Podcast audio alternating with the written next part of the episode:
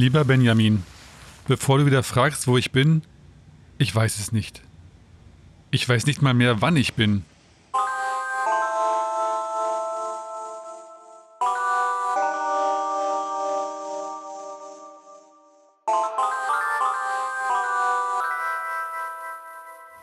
Auf der Reise von Afrika nach Indien habe ich mein kleines Reisezelt für einen Zwischenstopp mitten in der Wiege der Menschheit aufgebaut.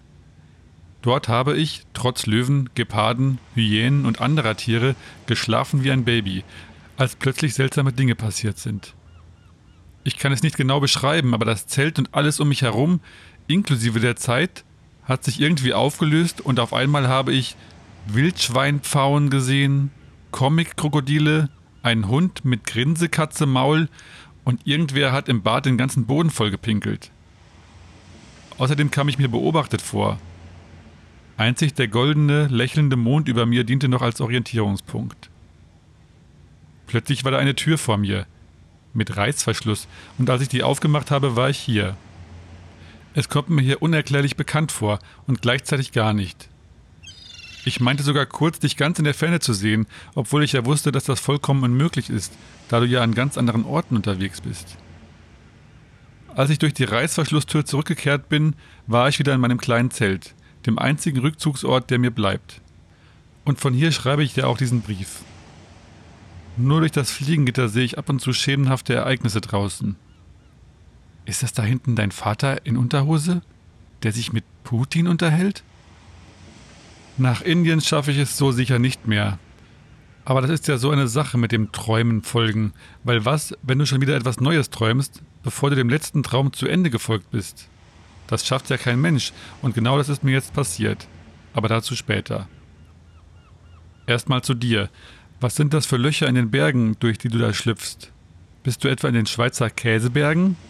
Oder stolperst du da versehentlich selbst durch die unendlichen Traumdimensionen? Es gibt jedenfalls klare Anzeichen dafür, dass du, anders als du sagst, sehr wohl den Bezug zur Realität verlierst. Weil 23.000 Euro pro Stunde?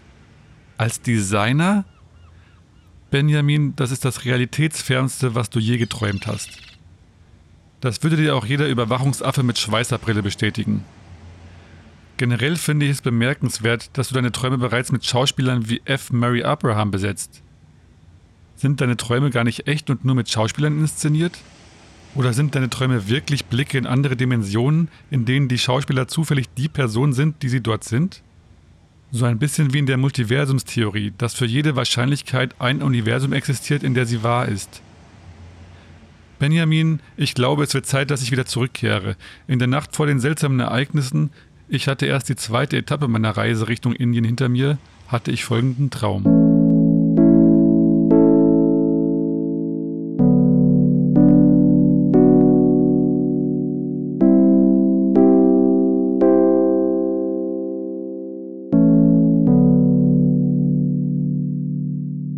Zu Hause.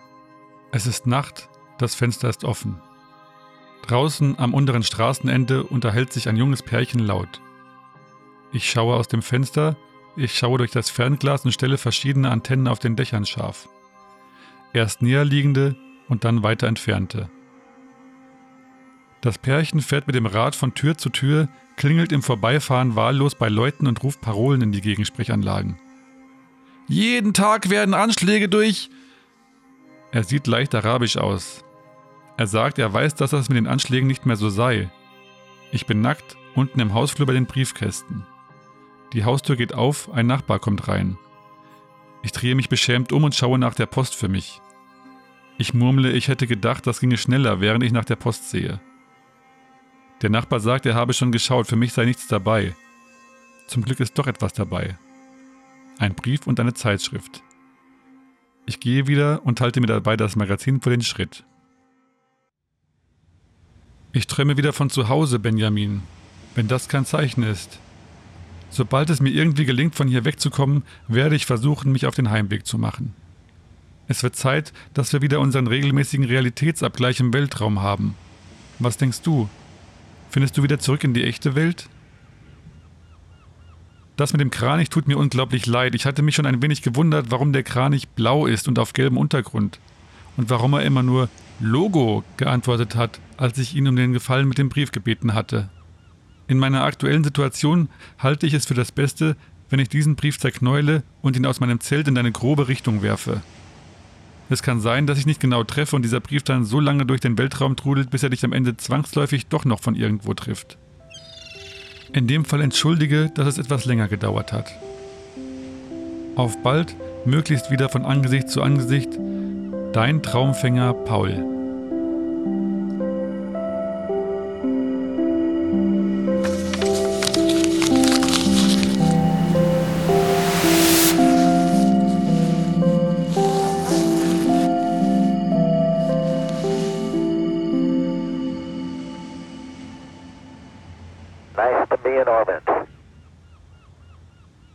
Wenn ich nur wüsste, wo ich hier bin.